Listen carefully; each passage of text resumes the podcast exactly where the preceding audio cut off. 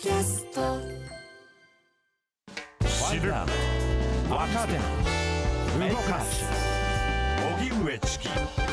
セッション。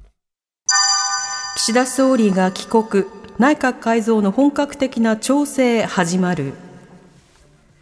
G20 サミットに出席し、今朝インドから帰国した岸田総理は、あさって水曜に行われる予定の内閣改造と自民党役員人事に向け本格的な調整に入りました。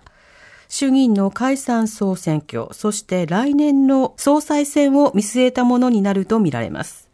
岸田総理は今日午後、茂木幹事長、森山選対委員長、関口参議院議員会長らと会談。人事について協議し、明日にかけて公明党の山口代表とも面会する予定だということです。ということで、内閣改造、そして自民党役員人事が本格化、はい、TBS ラジオの澤田大記者に伝えてもらいます。こんにちは。こんにちは。よろしくお願いします。お願いします。さて、えー、相次ぐ会談、山口代表とも会談ということですけど、今どんな動きがあるんですか、はい、あの、山口代表は、あの、明日に一応予定されているのではないかというふうに言われてますけれども、うん、今日午後、えー、1時過ぎに、えー、もう官邸入らずにそのまま党本部に、えー、岸田総理入りまして、はい、えー、まあ、次々幹部と会談、まあ、茂木幹事長筆頭にですね、うん、えー、まあ、超あの自民党内の長のつく人とほぼすべて会談してるっていう感じですね、はいはい、総務会長みたいな人とかですね、うんうん、えー、参議院幹事長、うん、えー、とか、そういう感じで、うん、もう参議院衆参問わず、えー、長のつく人と会談を次々してっています。はいこれ、蝶と話すっていうのは、まあ、狙いは今回の改造ということですか？まあ、もちろんそうですね。あとはもう、えー、変わる人も当然いるでしょうから、はい、お疲れさんも多分あるんでしょう。うん、うん、なので、まあ、その会談してる人の中から、まあ、閣内だったり、あるいは、えー、党の要職として使われ、あのー、登用される人もいるでしょうし、まあ、今回で終わりという人も多分いるでしょうね。はい、うん。今回のその人事の、まず狙いなどはどうなんでしょうか？はい。まあ、長期政権を多分岸田さんとしてはしたい、だと思うんです。はい、なので、えー、まあ、長期政権のためにどういう人たちを配していくかということになるとは思います。で、うん、短期、まあ、短期というほど短期でもないんですけれども、まず来年、自民党は総裁選を控えているので、総裁から落ちてしまえば、選挙から落ちなくても、えー、まあ、総理大臣から降りなきゃいけないということなので、うん、総裁選で勝てるための、夫人でもあるとい。うことになると思います、はいうん、総裁選で勝てる夫人ってどういうことですか、はいあのまあ、単純に言うと、ライバルを、えー、どう処遇するかってことなんですけれど、はい、ライバルを、えー、自分の、えー、懐の中に入れておいた方が、うん、えー、出馬してこないだろうと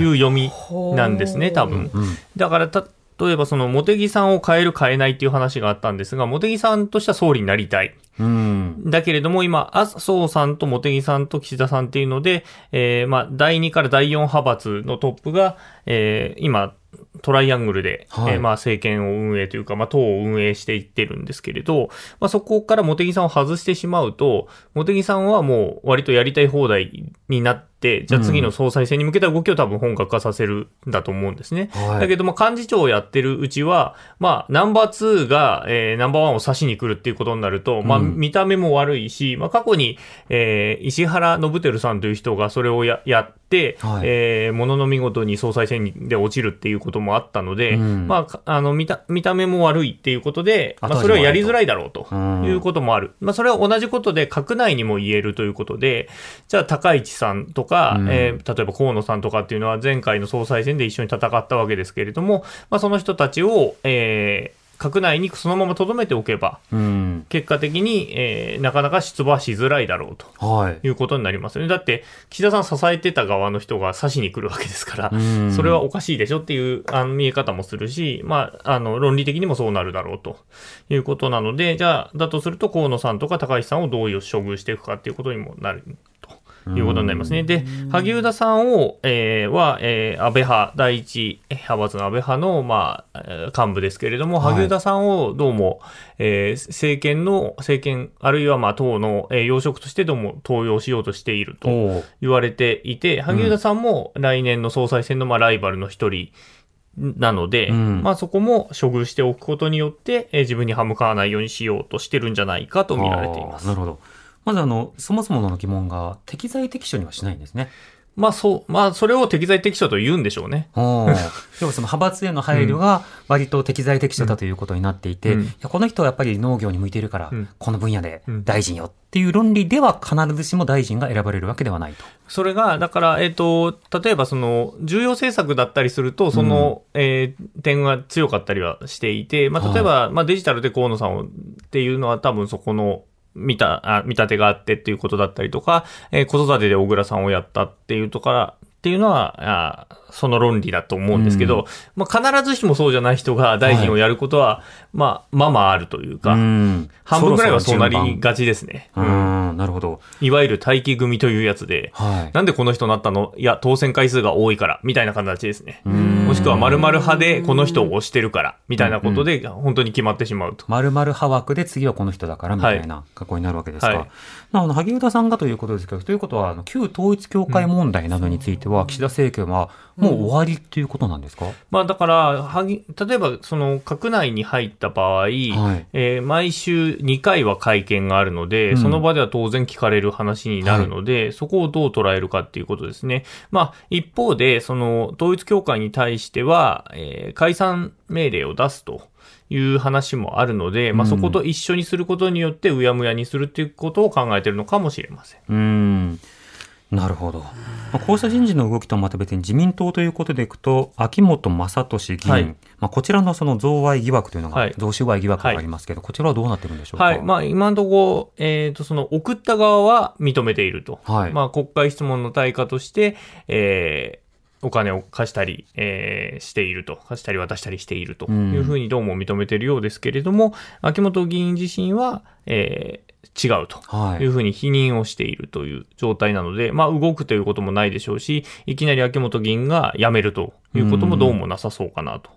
いうことですね。なるほど。まあ、風力発電などについてね、はい、そのやっぱりその有利になるようにその質問などをこうしてほしいというようなことが仮にあったとするならば、やっぱりこれはその議会のね、そのルールというものをねじ曲げるということになるので、そうしたようなことについてどう説明をするのか、党としてどうするのか、ここも重要ですよね。うん、まあそうですね。特にまああの再生可能エネルギーについては岸田さんも進めるという立場も、うん、原発の再稼働とともに進めるというふうに言ってますから、政策、うん、政権の重要政策の一つであることには間違いないですからね。はい。なんか政策のその是非とはまた別に何事もやはり利権化されうるというのが政治の怖さですよね。そうですね。うん。ちなみに話戻りますが、はい、茂木さんは総理になりたいんですか？茂木さんなりたいと思いますね。うん。狙っている。あの、この通常国会終わった後にある勉強会で、えー、田原総一郎さんの勉強会やったんですけど、はい、そこで話を振られて、まあ、次の総理だとみんな思ってますよって言った時に、えー、飯田番記者も含めて全員苦笑だったんですけれども、はい、ご本人はまんざらでもない笑顔だったので、うん、あ、やりたいんだなって思いましたね。なるほど。はい。うん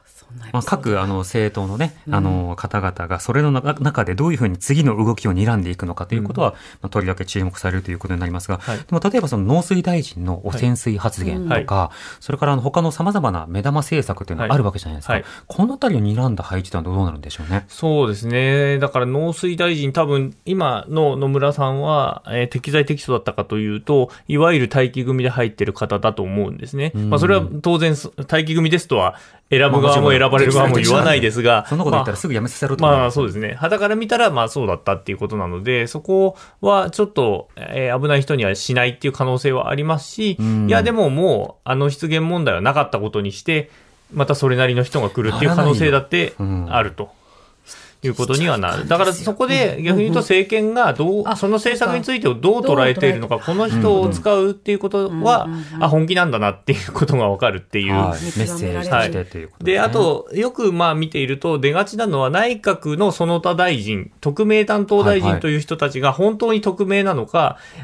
待機組なのかっていうのがなんとなく出やすいのは内閣その他大臣なので、まあそこを見るっていうのは一つあるかなというふうに思います。最近はあの束ね大臣になってしまってますからね。そうですね。共同参画担当とか含めて。